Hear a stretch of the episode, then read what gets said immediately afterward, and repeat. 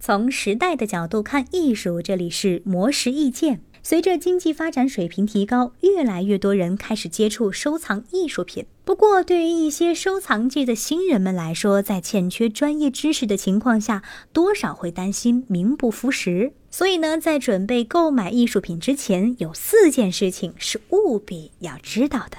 第一，了解作品的艺术家是谁。一般来说，艺术家的市场越好，相关的介绍资料就会越详细。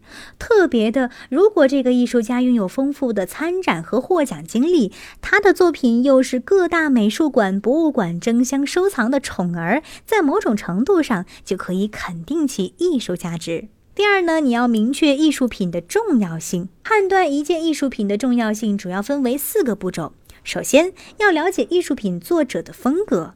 其次，需要仔细地查看作品的各项细节。那接着呢，向售卖艺术品的人员询问，确认艺术品是否是作者最经典的作品之一。最后，要考虑艺术品的状态是否可以长久保存。需要注意的是，艺术家总是在不断的实验和创新，会诞生出各类非典型风格的艺术作品。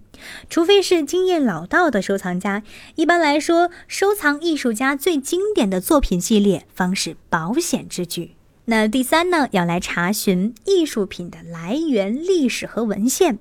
这需要尽可能多的收集艺术品的来源信息，这样不但能够佐证作品的真伪性，还能够让收藏家真正了解到这件作品。第四呢，要确认艺术品的价格是否合理。艺术品的价格不是凭空捏造或依靠六感估算出来的，可以上网查找艺术家最近五年的交易记录，了解到他的作品大部分成交价格的区间，还可以对比与之同时期或者同风格的艺术家作品价格。